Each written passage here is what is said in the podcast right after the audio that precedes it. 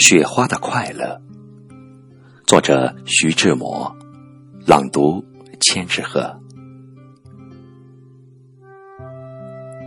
假若我是一朵雪花，翩翩的在半空里潇洒，我一定认清我的方向，飞扬，飞扬，飞扬。这地面上有我的方向，不去那冷漠的幽谷，不去那凄清的山路，也不上荒街去惆怅。飞扬，飞扬，飞扬！你看，我有我的方向。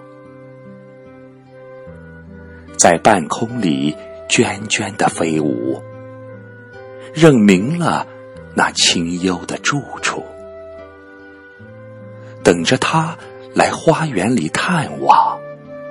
飞扬，飞扬，飞扬！啊，他身上有朱砂梅的清香。那时。